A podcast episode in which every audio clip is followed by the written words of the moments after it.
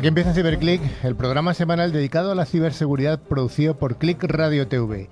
Sed bienvenidos y bienvenidas a esta 53 tercera edición del programa referente en España de este sector.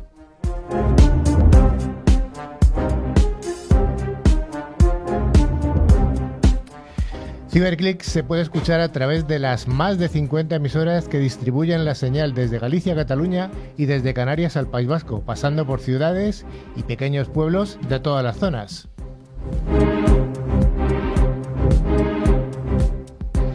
También tenemos una nutrida audiencia a través de podcast, tanto desde España como desde Latinoamérica.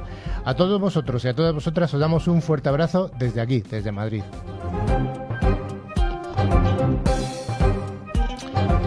Ciberclick lo realizamos un equipo de expertos profesionales de la seguridad informática o ciberseguridad, que intentamos acercar nuestra visión del día a día eliminando los mitos que se ven en películas y en otros medios, bastante lejanos a veces de la realidad.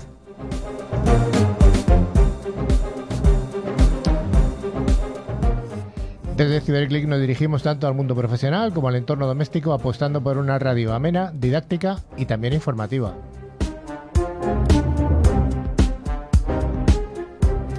También nos queremos acordar de vosotros, estudiantes que tenéis curiosidad por la ciberseguridad. Os animamos a que os forméis con ciclos educativos o profesionales de ciberseguridad, que ya sabéis que es el área de mayor crecimiento del sector de la informática y de las telecomunicaciones.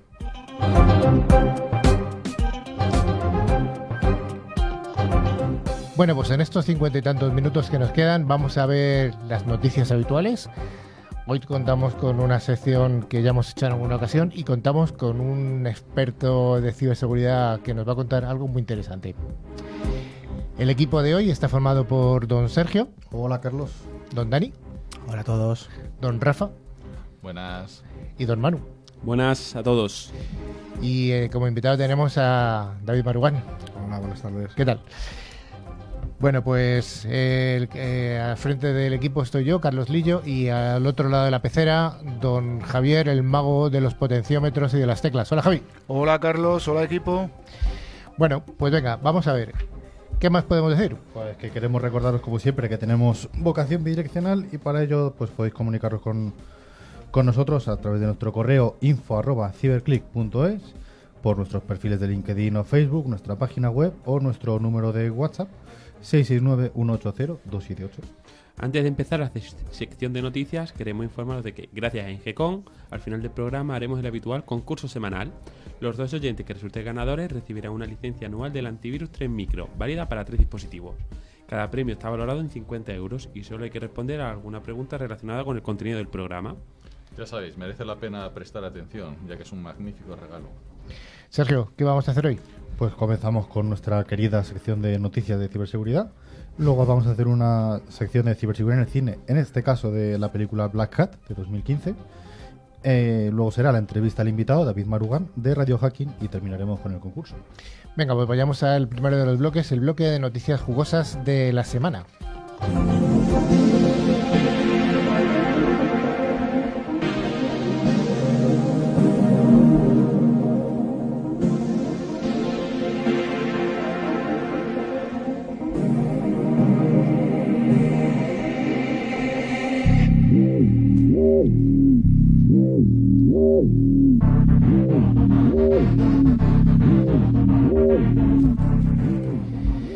¿Quién de vosotros ha ido a las Islas Caimán alguna vez? ¿Sergio? Yo no.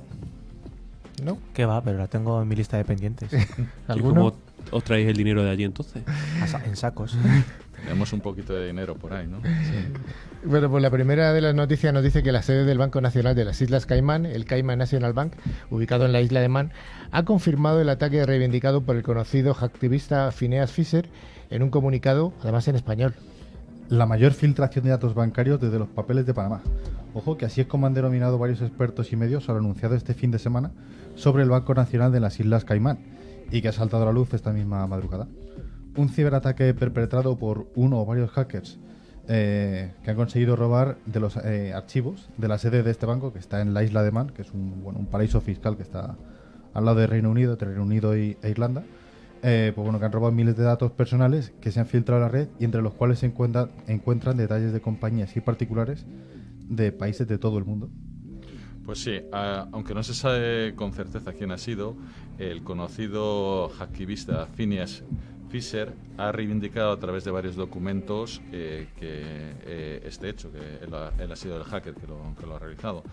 Yo os recomiendo, porque me lo estuve viendo anoche, eh, en un artículo pu- publicado en unicornriot.ninja, y este, en este artículo es súper técnico, viene explicado paso por paso, incluso hay, algunas forma- ah, hay algún documento de cómo ha hecho los ataques de Command and Control y, e incluso en lenguaje C está ahí el, el programa. Y lo recomiendo por, por lo bueno y detallado que es. Siempre se aprende de todos. Aunque hablan de que hay aún hay información que no está pública y que está en manos de periodistas y otras plataformas como Distributed Denial of Secrets, por sus siglas DDoS, y a lo mejor a algunos suena, es una, especie bueno, de, un Wikileaks nuevo, que está bueno, gestionado por una periodista que se llama Emma Best. Se ha filtrado un Excel con más de 1.500 cuentas identificadas y entre las que hay al menos dos que están bajo jurisdic- jurisdicción española. En cuanto a la cantidad de información filtrada, se habla de aproximadamente 2 terabytes, aunque bueno, no está confirmado oficialmente. Bueno, ¿y ¿quién es este famoso Phineas Fisher?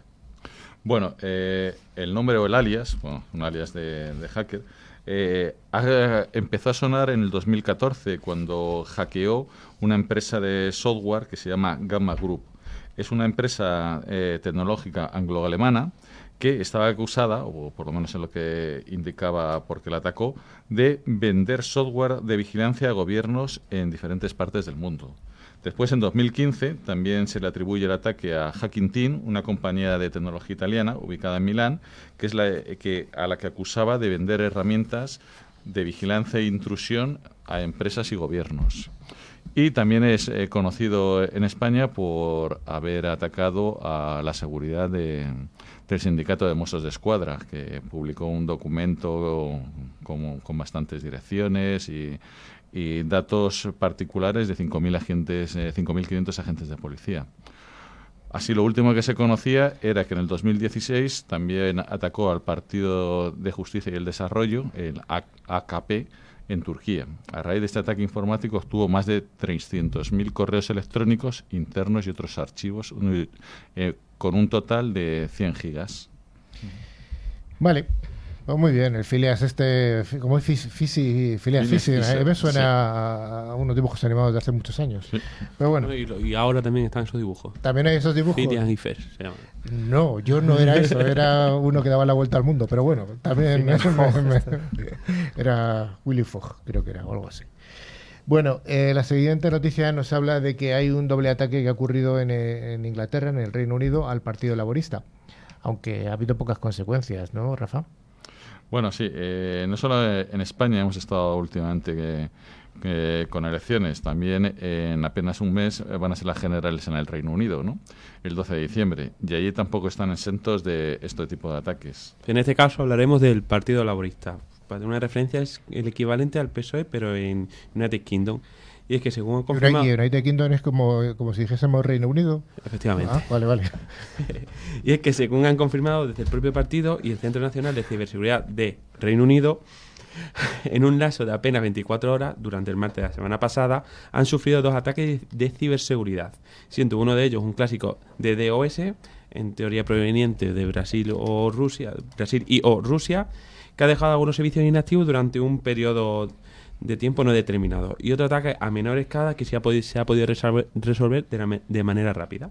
Bueno, en este caso afirman las fuentes internas que no se ha llegado a ver violación de datos, pero claro, este tipo de ataques en épocas de campaña son de campaña electoral son bastante sospechosos. Pues sí, sí, son sospechosos. Y van a aumentar, en aumento. Un error en la Google Cámara permitía a hackers que espiaran a través de dispositivos Android. Sergio. Sí, la empresa Checkmarks ha descubierto que un error de, software en la aplicación de la cámara de Google, que está disponible para descargar en la tienda de, aplicaciones de Android de la Play Store, puede permitir que hackers controlasen las, eh, las cámaras de los teléfonos Android. Esto llegaría a permitir a un posible atacante tomar fotos y grabar vídeos, incluso con el móvil bloqueado. Sí, este equipo de investigación de seguridad eh, halló varias vulnerabilidades de la cámara de, Google al analizar los terminales eh, propietarios de Google Pixel 2 XL y Pixel 3. Eh, estos problemas vienen derivados de, eh, de omisión de permisos, o sea, hay muchos permisos que, que, que- que se podían sa- saltar. Eh, también han descubierto y publicado que dicha vulnerabilidad afecta a otras marcas, por ejemplo a Samsung, que es de los que más terminales Android deben vender en el mundo. Además, los investigadores de, de Checkmarks, de la empresa que ha descubierto el fallo, eh, bueno, crearon un, escenario de ataque para eludir la política de permisos y esto, ha, esto ha- permitido descubrir que los hackers también podrían acceder a vídeos y fotos almacenados en los dispositivos, incluyendo los metadatos de, GPS, por ejemplo, asociados a las fotos. Sí, en este caso Google pues, ha agradecido a la compañía de seguridad la información so- sobre estas vulnerabilidades y afirmó que el problema se soluciona en sus dispositi- eh, dispositivos eh, haciendo una actualización que está en, eh, que ha aparecido en todos los, eh, teléfonos de, de la marca. Esta actualización está en, en Play Store de Google. También Samsung ha publicado la actualización que arregla el fallo, pero no se sabe que otros fabricantes han sido afectados ni se han publicado los parches pertinentes. La siguiente noticia nos habla de una de estas plataformas de televisión. Una, estas semanas eh, anteriores ha- han aparecido dos. Una es la plataforma de Apple y otra es la plataforma de Disney, Disney Plus. Y esta, ya la, según, vamos, según aparece ya tenemos la el primer incidente. Sí, los primeros avisos comenzaron a llegar unas horas después de que se lanzara eh, la plataforma el pasado 12 de noviembre en Estados Unidos, que es cuando varios usuarios denunciaron a través de Twitter que no podrían acceder, que no podían acceder a, sus cuentas. La investigación, que está hecha por ZDNet, que ya lo hemos nombrado algunas otras veces como un investigador, eh, dice que algunos hackers habían usado contraseñas de otros servicios, pero que habían sido reutilizadas en las cuentas registradas en Disney. Es es decir, que los hackers habían cogido credenciales o contraseñas de, de webs hackeadas en el pasado, por ejemplo, eh, Twitter en 2018 o Wallapop hace unas semanas que lo comentamos, y habían probado combinaciones con correos, pudiendo acceder así al servicio. De hecho, ahora estas credenciales se venden actualmente en foros de hackers por un precio entre 3 y 11 dólares. Es decir, algunas de ellas, por lo tanto, superan el precio de la suscripción al servicio de Disney Plus, que es de 7 dólares. El fallo aquí no tiene nada, no debería tener mucho que ver con lo que es Disney ni la plataforma. Sí, porque lo que se están realizando es credenciales que se han infiltrado de otras webs. Con lo cual, aquí más el fallo es del propio usuario, de su concienciación de cambiar las contraseñas y no reutilizarlas. Claro, al final si utilizamos la misma credencial, la misma contraseña para acceder a todos nuestros sistemas, cuando alguno de ellos es vulnerado y se, se hace ese robo de, de las passwords, de las contraseñas, luego es muy, es muy sencillo volver a utilizarlas en cualquier otro servicio. Oye, y si cuela, cuela, ¿no? Y así consigues acceso a servicios secundarios, terciarios, de una manera fácil. Problema para los amantes de la cerveza en Zaragoza. Ah, terrible noticia allí. La Zaragozana, que es eh, una, eh, la, la empresa que fabrica la cerveza Ámbar, eh, muy rica además, ha sufrido un ciberataque que afecta a sus servicios operativos y logísticos. Sí, además tiene una cerveza sin gluten que está especialmente buena para la gente que no puede tomar gluten. Esto ha sido una publicidad gratuita de Ciberclick. Que no te La promoción. Es gratuito. Bueno, el caso es que el, el grupo cervecero Ágora, que es en el que se integra la Zaragozana, ha sufrido el pasado fin de semana un ciberataque que ha- habían utilizado sus servicios operativos comerciales y logísticos, aunque la producción de las fábricas en principio no se ha visto afectada y las plantas continúan trabajando con total normalidad. Sí, ya es que no se respeta absolutamente nada. Atacar la cerveza, esto, bueno, el ser humano está a punto de desaparecer. Bueno, los responsables de, de la empresa han reconocido eh, este ataque que les ha obligado a realizar a mano el trabajo informatizado. Y parece que el ataque ha sido un ransomware que ha cifrado múltiples sistemas. El grupo Ágora indica que ante la gravedad del ataque, que es eh, bueno, como lo han definido, ha cursado denuncia, además de comunicarlo al, al CCN, que es lo que deben hacer, o sea que punto a favor. Y ha insistido además en su voluntad de no atender la petición de dinero para desbloquear la situación. Pues evidentemente no hay que hacerlo. Está, ya, además está demostrado muchas veces que aunque pagues tampoco vale para nada, con lo cual no. Y se te paga y dice, "Pues, espérate, dame un poquito más y te lo quito. Te paga otro poquito más y Y así ya puede estar infinitamente.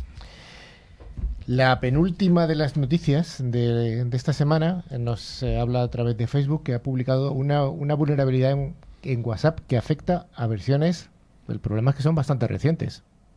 Sí, bueno, el pasado jueves eh, Facebook, eh, Facebook hizo pública una vulnerabilidad en WhatsApp que desde diversas fuentes, incluyendo el CCN, califican como crítica.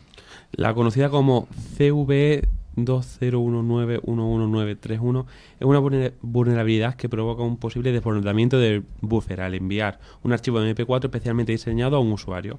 El fallo reside en la forma en que ciertas versiones anteriores de WhatsApp analizan los metadatos de, los metadatos de este archivo, lo que puede resultar en un ataque DOS o de ejecución remota de código.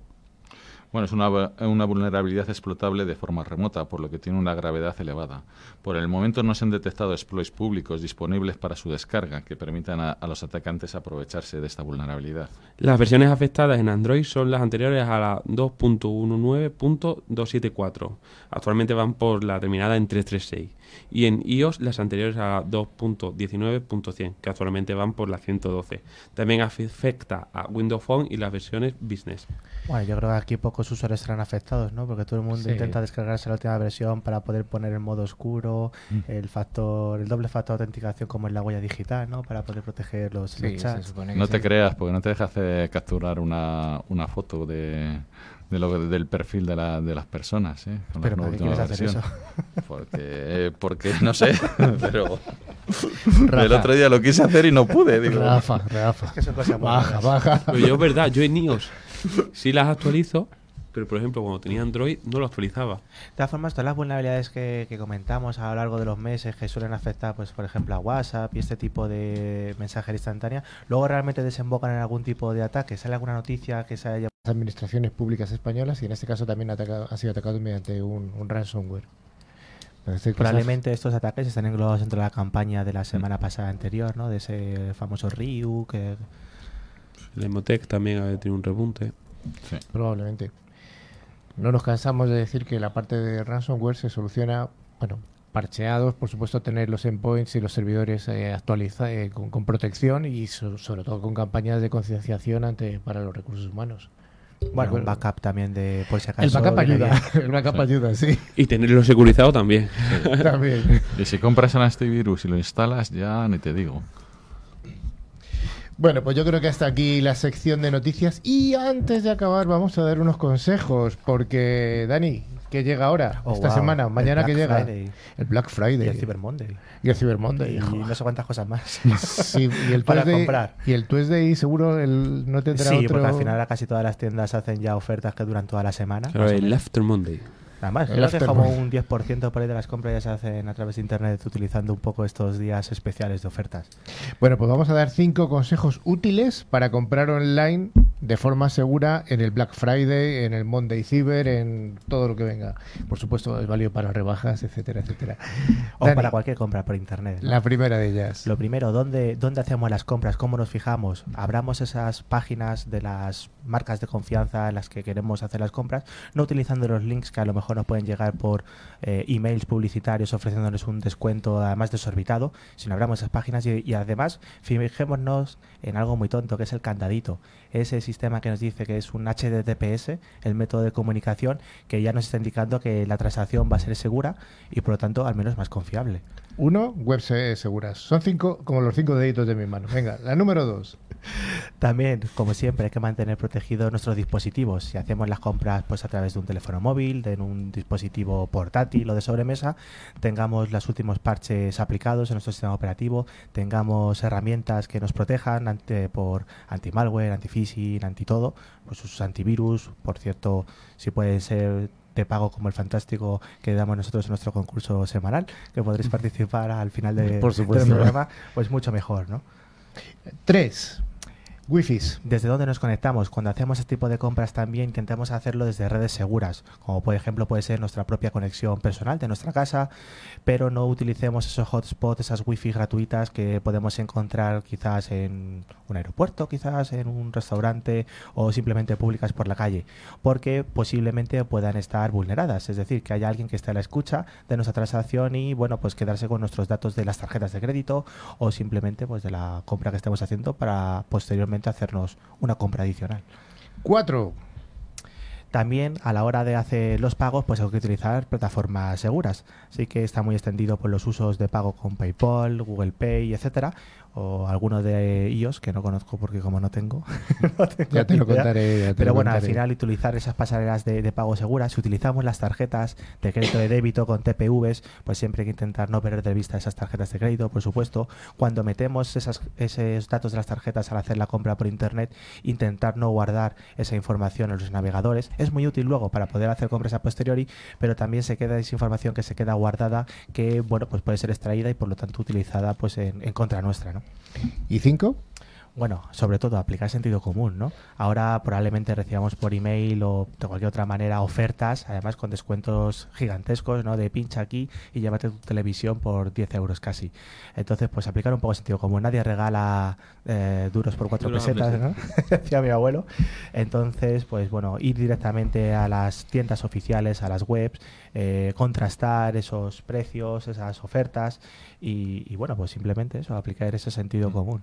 Bueno, pues vistas estas cinco recomendaciones para el Black Friday, el Cyber Monday y todo lo que venga Si por me permites, Carlos, yo añadiría una muy pequeñita, Venga. que es yo la tarjeta que uso para internet es una tarjeta prepago, con lo cual eh, nunca uso la tarjeta mía, la Visa, sino que la cargo en el momento, hago la compra y oye, que me pueden robar 15 euretes, bueno, posiblemente, pero Bueno. que lo cargo en ese momento. Es una recomendación válida, sobre todo para cuando compras en sitios De dudosa dudosos, reputación. dudosos, ¿no? Sí, Pero están muy de moda las tarjetas virtuales de esta Sí. nueva banca de nueva generación, las fintech y demás. Y bueno, siempre que podamos, eh, apliquemos Sí. nuestro segundo factor de autenticación, a ser posible algo, no solamente algo que sepamos, sino algo que tengamos, una huella digital, un reconocimiento de iris, un factor biométrico, un otro factor que bueno nos dé una capa mayor de, de seguridad. Bueno, pues hasta aquí ha llegado las noticias y las recomendaciones y nos vamos al bloque siguiente, bloque de ciberseguridad en el cine.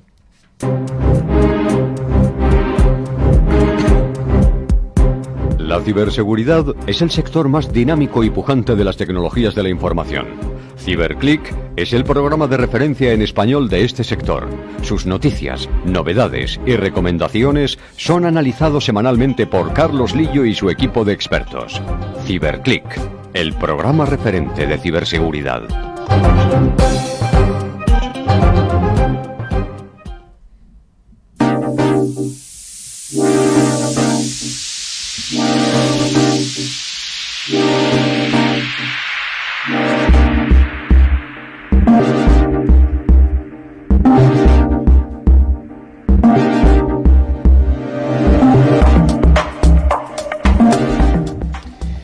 Pues hoy en ciberseguridad en el cine vamos a, destripar, eh, no vamos a hacer spoiler, pero sí al menos destripar algunos de los conceptos de ciberseguridad que tiene la película de Black Hat o Sombrero Negro, eh, una traducción literal en español es Sombrero Negro.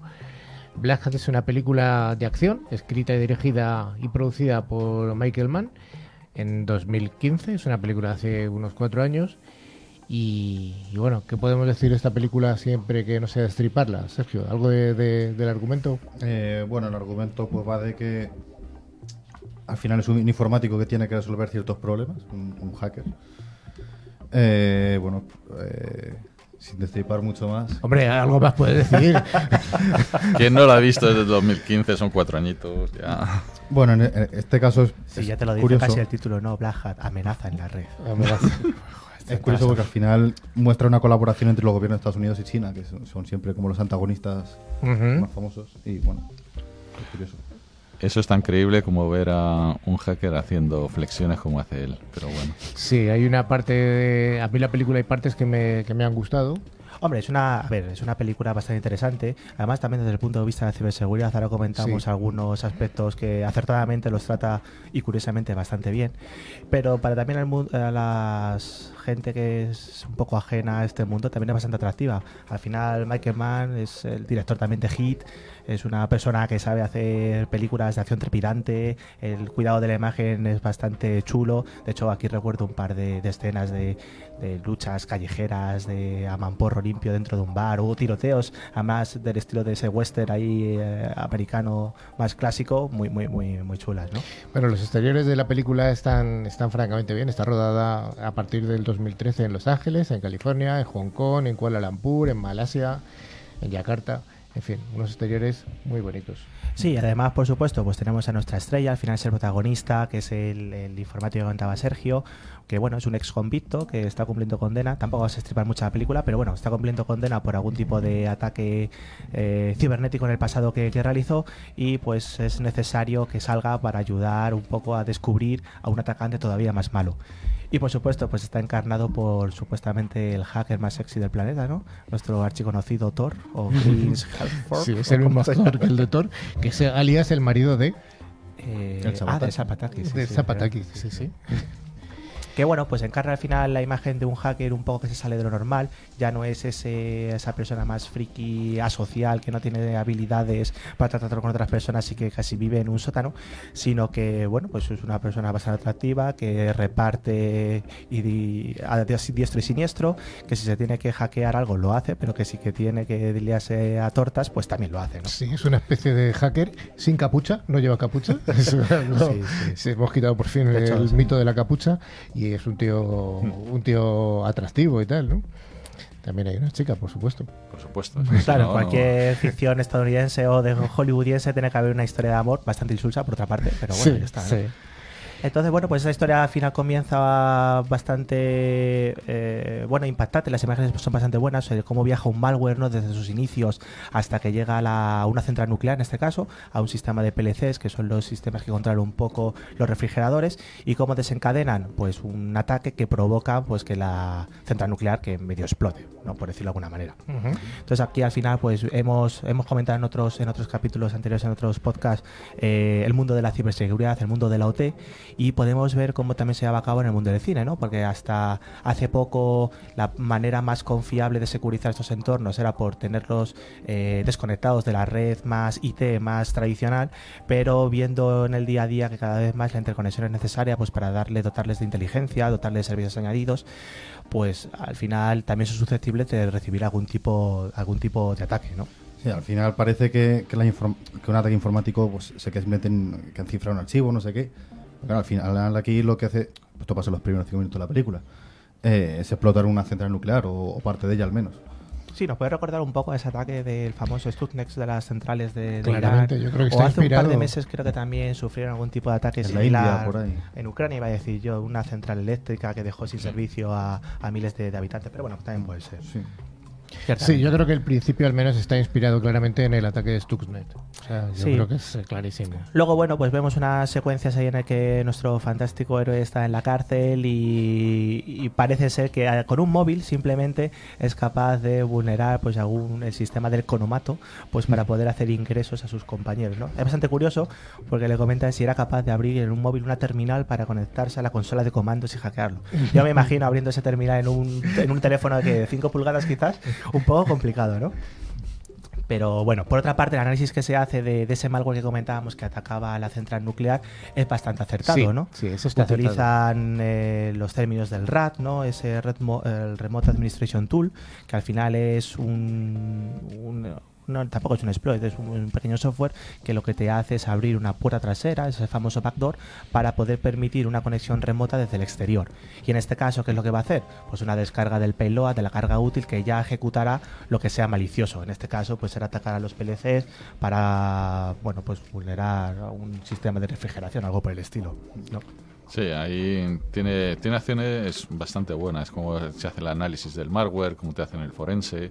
Eh, luego, una de las cosas que a mí me llama mucho la atención es la ingeniería social que, que hace a- casi hacia el final de la película, cuando ella llega con un currículum manchado y llega al típico así, al de la, oye, imprímeme este, claro, y le da un pendrive. ¿Cuántas Sí. veces ha pasado que tú dices, estás en un hotel y dices, joder, si es que están cogiendo un pendrive, si es que ese pendrive a saber lo que tiene?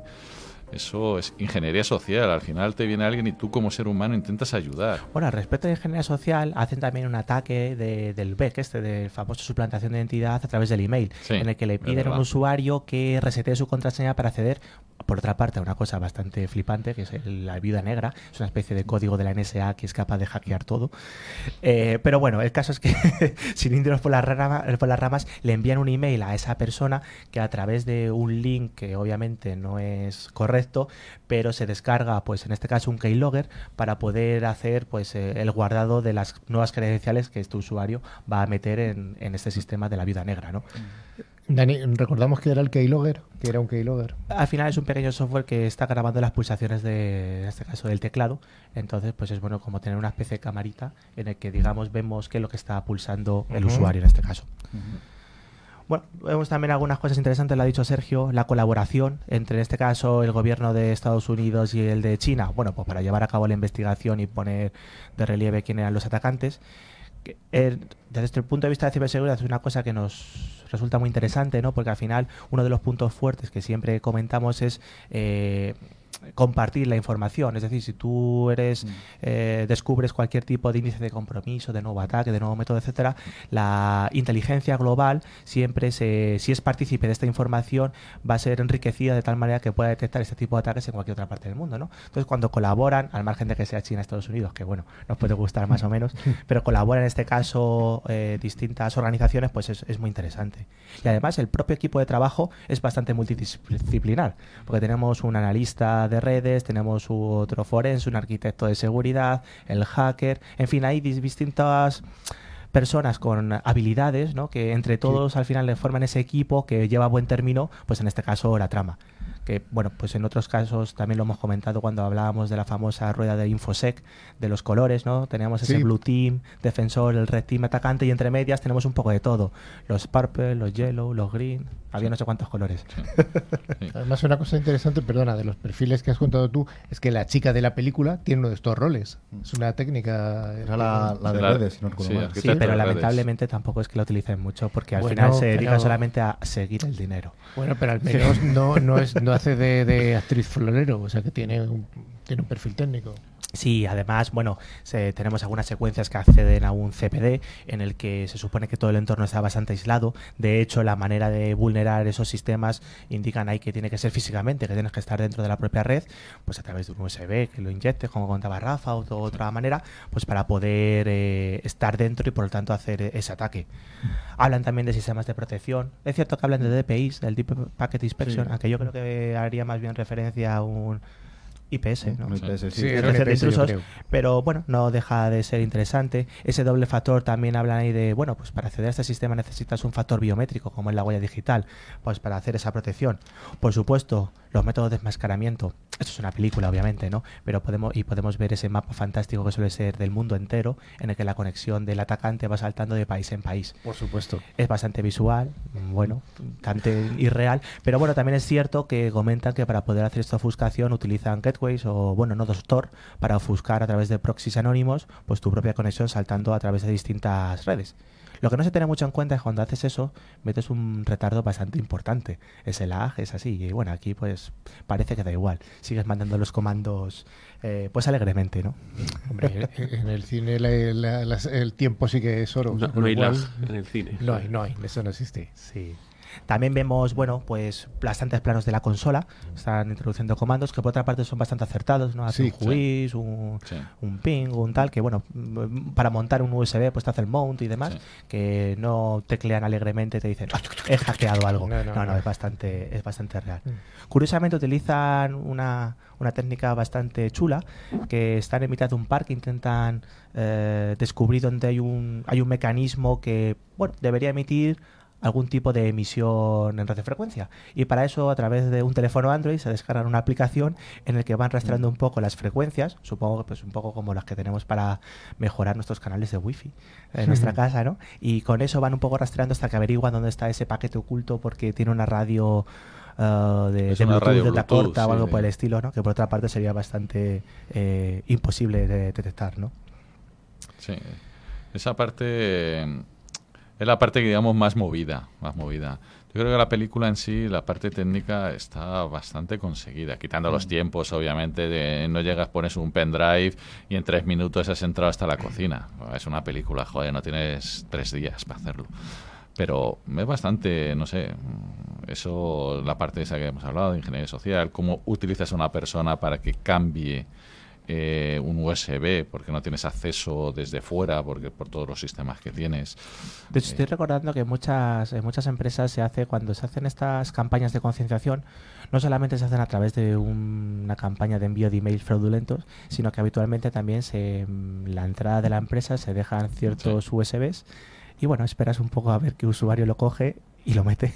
Eso, y hace clic donde eso lo hemos hecho en, en- en alguna empresa por ahí. Y, y también, eh, bueno, también sale, es un típico, porque en Yo, en Yo Robot creo que sale en la primera temporada, que lo, lo da la hermana, Mr. lo Robot. lanza. o Mr. eso, es, en Mr. Robot, joder, Yo Robot es. Claro, Mr. Robot. Eh, sí que lanza eh, USBs y eso, entonces es una cosa bastante... Hombre, a día de hoy, cuando se hacen con- eh, campañas de concienciación, una de ellas es dejar, por ejemplo, pendrive en un cuarto de baño. A ver quién lo coge y lo conecta. Ya ves que no es el y si le guapo que pones uno de una pegatina que ponga 128. 100 gigas, ya te digo Eso- yo que lo coge todo el mundo. Eso lo pinchas, pero vamos. Sí, bueno, pues al final un poco esto es el análisis que podemos ver, sobre todo desde el punto de vista de ciberseguridad. Si Luego no queremos meter la trama ya, bueno, no, bueno. Aparte de eso, la peli a mí me parece que está más razonablemente bien hecha. Yo es entretenida, es una película entretenida, Sí, una sí, película de acción. bastante acción trepidante, suspense bueno, la trama habitualmente se queda pendiente de un hilo. Es cierto que el actor quizás no nos da esa imagen de, bueno, de hacker de guante blanco que estamos más acostumbrados, ¿no? A hacer un ataque un poco silencioso por la puerta de atrás, etcétera, sino que a la mínima, pues se lía leches con el malo de turno, que bueno, no pega mucho, pero Rafa, ¿qué tal eran los golpes? ¿Los daba bien o...? Los daba bien, sí, sí, sí. En un bar pegarse con tres y el tío salir, vamos, ni se le mueve el pelo. A nosotros tampoco, No, a mí Rafa. tampoco, pero bueno, es verdad. Bueno, pues yo creo que hasta aquí esta película. Has comentado, Sergio, la de Mr. Robot. Esa es un clásico que tendremos Ya la que... comentaremos. Te lo tenemos que comentar, pero es que eso da para comentar... un uf, especial, ¿no? Es una un serie. especial, Especial de Navidad. Una serie, eh, quizás sí. Está en su última temporada, la 4. Todavía no la he visto, así que. Bueno,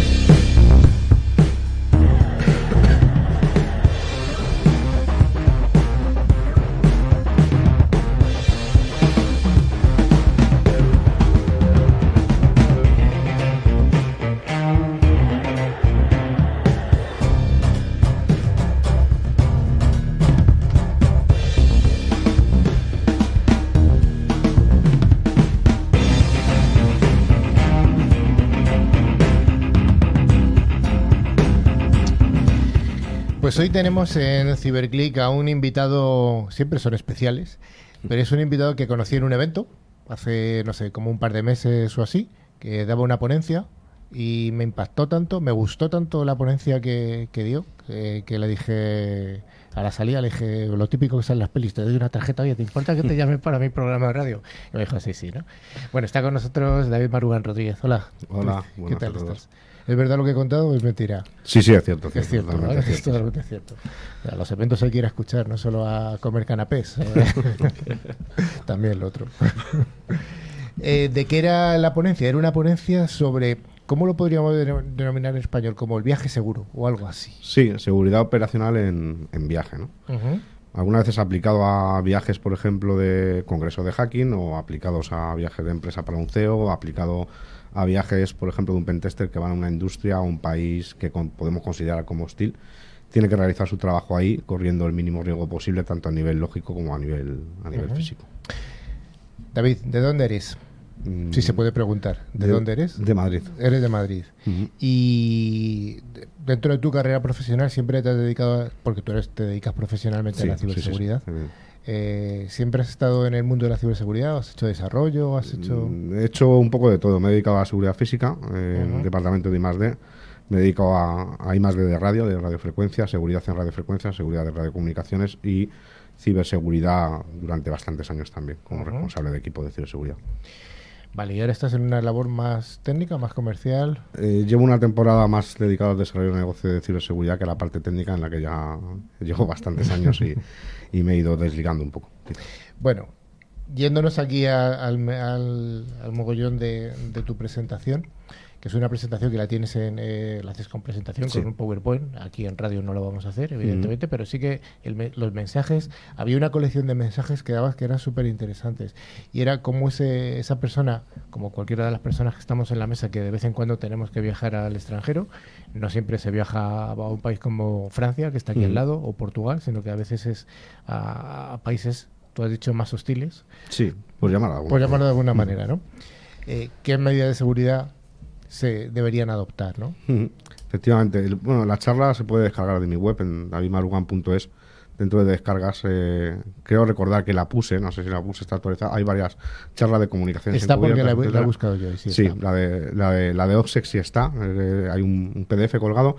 Y básicamente son como veintitantos consejos así, muy de, que parecen de sentido común. Básicamente la presentación arranca diciendo que la seguridad operacional, que es un término militar, pues se puede utilizar hasta para ir de vacaciones y que se trata primero de ver qué es qué es lo que queremos proteger, qué, qué- cuál es lo que queremos proteger. Yo sé que realmente ocultar a nuestros adversarios, y entre adversarios puede ser desde un servicio de inteligencia de un país hostil hasta la suegra o el suegro, como se quiera llamar, ¿no? O sea, puede ser cualquier cosa, en realidad no tiene por qué ser algo militar ni algo de servicio secreto, simplemente identificar mm, qué es, eh, qué queremos proteger, de quién queremos protegerlo, cuáles son sus capacidades, cuáles son las nuestras, cuáles son nuestras vulnerabilidades, cómo podemos protegerlo, si necesitamos ayuda de un externo, de una persona externa o una empresa incluso que nos haga alguna asesoría y aplicar medidas de, de compartimentación. Es decir, y si todo falla, ¿qué ocurre? ¿no? Eh, y para eso tenemos que tener en cuenta un moderado adversario y ver eh, efectivamente cuál es, qué es lo más probable que, que puede ocurrir y qué tipo de adversario es el que te va a atacar. Esta seguridad operacional se basa en algún modelo, eh, en principio, militar. ¿no? Sí, sí, efectivamente. Es un modelo militar muy descrito. Se puede buscar en internet cuál es el modelo de, de OPSEC eh, típico, pero realmente se resume a eso. Es decir, eh, qué es lo que queremos proteger del adversario. No tanto proteger como a nivel de seguridad, sino a nivel de información. Es decir, vamos a hacer una adquisición de una empresa o vamos a viajar a un país a reunirnos con una persona y no queremos que la competencia se entere o que algún adversario se entere. ¿no? Pues cómo, cómo ocultar ¿no? de alguna manera nuestras operaciones. Pongamos un caso completo, eh, concreto. Tú viajas a un país eh, del Próximo Oriente, no digamos cuál. ¿Qué medidas son las que, que aplicas o recomendaciones? Hay medidas generales que valen para casi cualquier zona, ¿no? Eh, hostil, por llamarlo de alguna forma. En primer lugar, no anunciar nunca el viaje en redes sociales. Esto es una cosa que parece sentido común, pero muchas veces no se respeta. No hay que avisarlo. A no ser que sea un evento público en el que yo doy charlas, por ejemplo, en España y fuera de España y, y, eh, estoy traceado siempre. Pero cuando vamos a algo que es un poco menos público, intentar no dar ninguna pista de dónde estamos de dónde nos alojamos, de qué sitios estamos visitando, porque también tenemos que tener en cuenta que hay algunos sitios que incluso hay riesgo de delincuencia común, por ejemplo, de secuestro. ¿no? Entonces hay que tener muy en cuenta que a lo mejor eh, las, las fotos tan bonitas que estamos haciendo en este país, pues pueden generar que alguien eh, esté mirándonos en Twitter y nos, nos pegue un paseo millonario, por ejemplo, como, como se suele llamar en algunos países latinoamericanos, que es básicamente secuestrarte a punta de pistola en un taxi o en un, una- un transporte público en el que te montas y hacerte dar vueltas por todos los cajeros de la ciudad durante mucho tiempo y que no te equivoques de pin porque te vas Tiene consecuencias. ¿no? Sí, y las tiene. Ujú. Mm, Esos son algunos de los de los de los consejos, pero bueno, hay consejos de, de la habitación del hotel, por ejemplo, de cómo asegurarnos, por ejemplo, de que nadie eh, no tanto coja algo de nuestra habitación, sino que deposite algo. Por ejemplo, poner eh, precintos void o precintos que son prácticamente invisibles en ciertas zonas para ver si alguien ha intentado abrir algún cajón o ha intentado abrir un armario, marcar con tinta ultravioleta el contorno de algunos objetos que solo son revelados con una luz ultravioleta y ver si alguien ha movido, eh, aunque sea muy poco, un objeto. Pues ya digo que en muchos países es, es más importante que no te incriminen en algo o que te intenten cobrar algo que que te vayan a robar el servicio del hotel o lo que sea. ¿no? Hay-. Tenemos que darnos cuenta que, que hay hoteles en algunos países que incluso los propios trabajadores del, ho- del hotel bajo extorsión, amenaza, coacción o colaboración patriótica trabajan para los servicios de, de ese país, van a abrir tu habitación eh, y van a inspeccionar tus pertenencias o incluso, pues ya no porque tú seas un objetivo, a lo mejor no lo eres tú, pero es alguien que viaja contigo y tú no sabes, nunca se suele decir, nunca conocemos a, a nadie del todo, ¿no? Por mucho que tú creas conocer a esa persona, a lo mejor está metida en, en algo que hace que seas un daño colateral y que tú acabes eh, de alguna forma incriminado en algo que no te, no te gustaría estar. En cuanto al viaje de sí, en sí, o sea, el viaje en avión al país, ¿alguna medida que quieras destacar? Sí, sobre todo, una cosa muy simple también es no llevar nada más que lo que necesites. No llevar ninguna pegatina, ninguna identificación, ningún libro, ninguna cosa que vaya en contra de la cultura del país o que nos pueda identificar de alguna manera ideológicamente a nivel religioso que, va- que atente contra la cultura o que nos haga ser eh, un- un- una persona con un perfil alto. Es decir, que alguien pueda perfilarnos y decir, pues esta persona puede dar problemas. Por ejemplo, las típicas pegatinas que nosotros tenemos, todos que damos charlas de hacking en el, en el portátil de todos los congresos en los que hemos estado, pues por ejemplo, normalmente cuando se va a esos países se tiene otro portátil eh, o se pone una funda o se, o se tiene un portátil directamente. Yo, por ejemplo, tengo un portátil que utilizo para ir a ciertos países que no tiene absolutamente nada. Y de hecho, incluso en algunas ocasiones ni siquiera la presentación que se va a exponer o lo- la documentación que vas a llevar se porta encima. O sea, no se lleva en un USB, sino que se deposita en la nube y se cuenta con alguien de confianza local en el país que hace descargar allí y se hace la presentación y tú te vuelves igual que has. que ¿Por qué, ¿Por qué no la llevas eh, contigo esa presentación? Pues por lo mismo, exactamente que del hotel, porque si es un USB, imaginemos que es un USB, pues y alguien me, eh, me hace o me fuerza a entregárselo, y bueno, aquí podemos hablar de legislación, yo no soy un experto en legislación, pero hay países en los que la democracia, los derechos humanos y la legislación no existe, entonces puedes ser obligado de muchas maneras a entregar algo y yo prefiero no llevarlo directamente encima. Incluso si no hay más remedio que, lle- que llevarlo encima, pues llevarlo cifrado, incluso con contenedores como por ejemplo con Veracrypt, que es una aplicación gratuita, el antiguo TrueCrypt. eh, con Veracrypt, por ejemplo, llevar un contenedor cifrado que tenga una partición de cebo que al abrirse exponga, por ejemplo, información que parezca creíble pero que sea fake para no, para no generar sospechas, o incluso no llevar nada, o incluso alquilar un dispositivo cuando se llega ahí. Antes hemos dado algunos consejos también en básicos. Conectarte por una VPN en redes públicas, si es necesario, si no, mejor no conectarte. El tener doble factor de autenticación, una YubiKeys, un token o lo que sea, todo lo que se aplica a, la seguridad informática, pero en este caso también a la, a la seguridad física, incluso. En cuanto a conexiones, eh, a, a conexiones con, con VPN. ¿Tienes alguna recomendación que... Esto es muy complicado, o sea, es que es un terreno fangoso. Sí.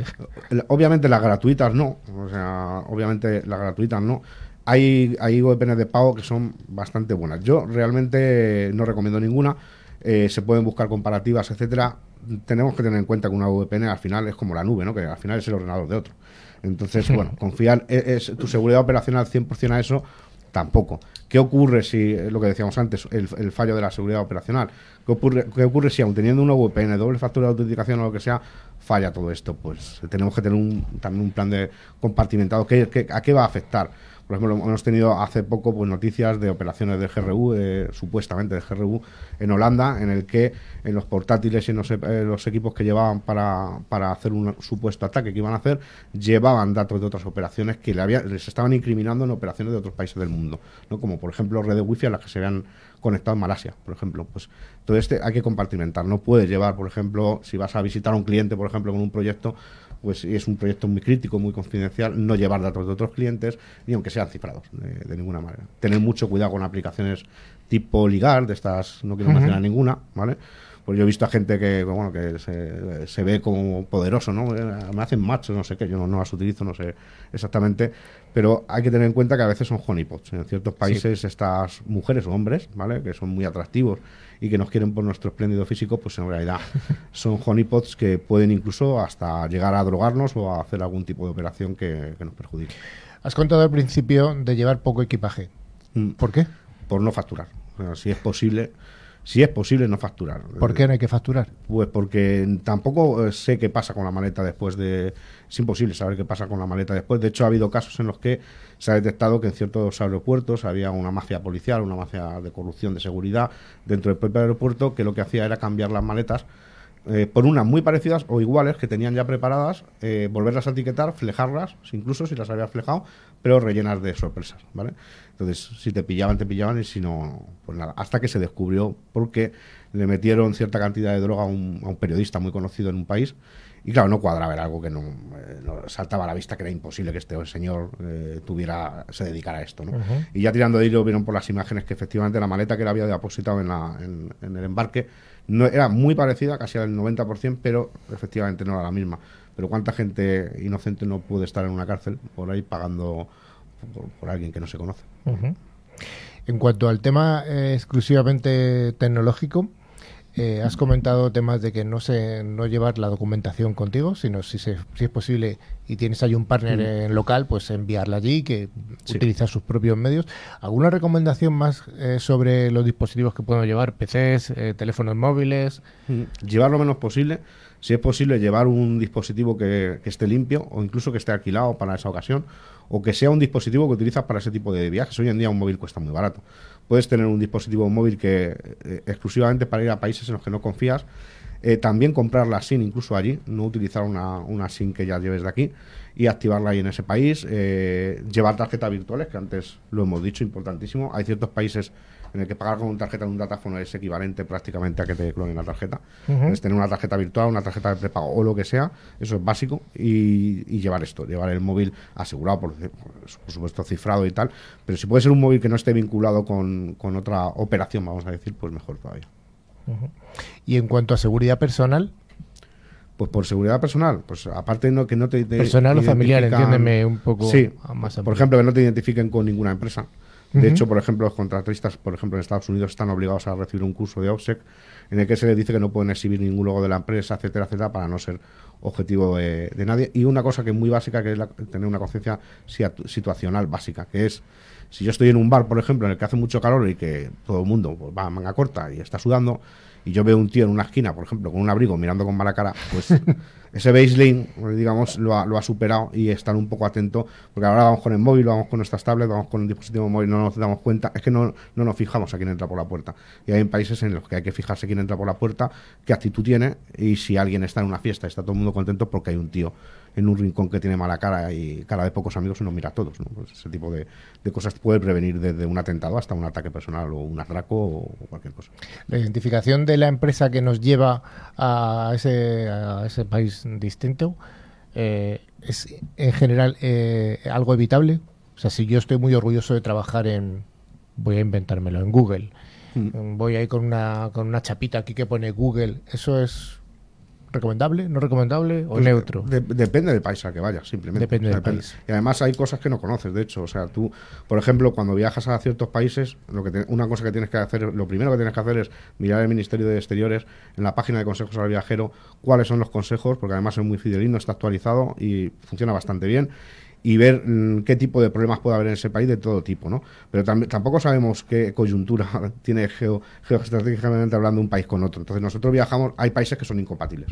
O sea que si tú tienes un sello de ese país, vas al otro, está jodido. Entonces eso es lo primero. De hecho hay gente que pierde o renueva el pasaporte para que no figuren los sellos. Pero aún así puede haber una blacklist en algún sitio que no conocemos, una base de datos en las que nos perfile y que esa empresa que, de la que tú estás muy orgulloso en ese país no sea bien recibida, porque seas competencia de algún tipo de concurso o de algún tipo de adquisición o, temas que ni siquiera tú conoces. ¿no? Todo esto no es al final un poco paranoico cuando viajas eh, un viaje de placer. eh, una persona como tú que está tan concienciada eh, no tiene realmente demasiados problemas. No, hay que saber parar. o Hay que saber parar, hay que ¿no? tener una paranoia sana. O sea, no es lo mismo ir, yo que sé, a Benalmádena de vacaciones que irte a un, a un país, como hemos dicho antes. O sea, hay que saber parar. Por ejemplo, no es lo mismo ir a dar un congreso de hacking aquí en España, que, que los riesgos son mínimos realmente, a irte a un país que encima un hacker, entre comillas, puede ser incluso más recibido. Entonces tienes que saber un poco modelar esto de dónde estás y aplicar en, en consecuencia, si no te vuelves loco. O sea, el sentido común hay que aplicarlo, ¿no? Sí. Bueno, pues David, oye, yo creo que me ha, me ha gustado mucho. Seguro que tenéis un montón de preguntas por hacerle, pero el tiempo es el que es. Y algún otro día te, te vienes y nos sigues contando. Perfecto. Estupendo. Será un placer. Muchas gracias. Bueno, vamos, a, vamos al concurso. Que arra- tardaba en arrancar aquí la musiquita. Pues llega el momento del concurso y gracias a Engecom Mayorista de Valor vamos a sortear dos licencias anuales del antivirus con calidad profesional de Tren Micro. El valor del regalo es de 50 euros, 50 eurazos. Y siempre recomendamos utilizar antivirus de pago. Los gratuitos pueden no ser todos los efectivos que, que queramos. Los ganadores de la semana pasada fueron Valero Lausín de Zaragoza y Meli Suárez de Cantabria. Así que enhorabuena a los premiados. Les enviaremos su premio por email. Y bueno, recordaros que simplemente es una licencia de antivirus que podéis instalar hasta tres dispositivos, pues eh, portátil, PCs de sobremesa, móviles, tablets, etcétera. Simplemente no, una super licencia de un super antivirus. Rafa, ¿cuál es la pregunta de esta semana? ¿Fácil o difícil? Venga, es facilita, ¿eh? Es facilita. ¿Qué nombre tiene la ponencia que escuchó Carlos y eh, ha, ha ejecutado? la- No sé si es fácil o difícil, Es la ¿eh? Lo primero que ha dicho, lo primero que ha dicho David. Bueno, venga, Y, tenemos eh, alguna variante. Si alguien se equivoca un poco, no pasa nada. venga, vale. un margen de error del más o menos 30%. Dice, para concursar deberéis enviar un email a nuestro correo info arroba ciberclick.es con dos latinas y terminado en CK, indicando nombre, dirección y teléfono, contestando a la pregunta que nos acaba de comentar Rafa. ¿Qué nombre tiene la ponencia que escuchó Carlos? De entre todas las respuestas correctas sortearemos dos ganadores, admitiéndose respuestas hasta el 28 de noviembre. Como ha dicho Manu, nuestro email para poder concursar es info.ciberclick.es con, con i latinas y, y como. Y también, como hemos dicho al principio, eh, os recordamos que tenéis nuestros perfiles de LinkedIn y Facebook para, vernos y, y decirnos lo que sea. Nuestra página web www.ciberclick.es y nuestro WhatsApp 669-180-278. Y si no habéis tenido la oportunidad de ver este programa en directo, podéis consultar nuestros podcasts, también de los programas anteriores, en las plataformas como iBooks, Google Podcast o Spotify, buscando la palabra Ciberclick. Estimada audiencia, hasta aquí ha llegado Ciberclick. Esperamos haber cumplido con todas las expectativas que hayáis tenido. Y damos un saludo a todas las emisoras que esta semana se han unido otras dos más. A todas las emisoras, a todos los oyentes de podcast, etcétera, etcétera. Un abrazo a todos y a todas y hasta dentro de siete días. Sergio, Ah, hasta luego. Dani, Hasta la próxima. David, Hasta luego. Rafa, Hasta la próxima. Manu Hasta la próxima, chicos y chicas. y chicas.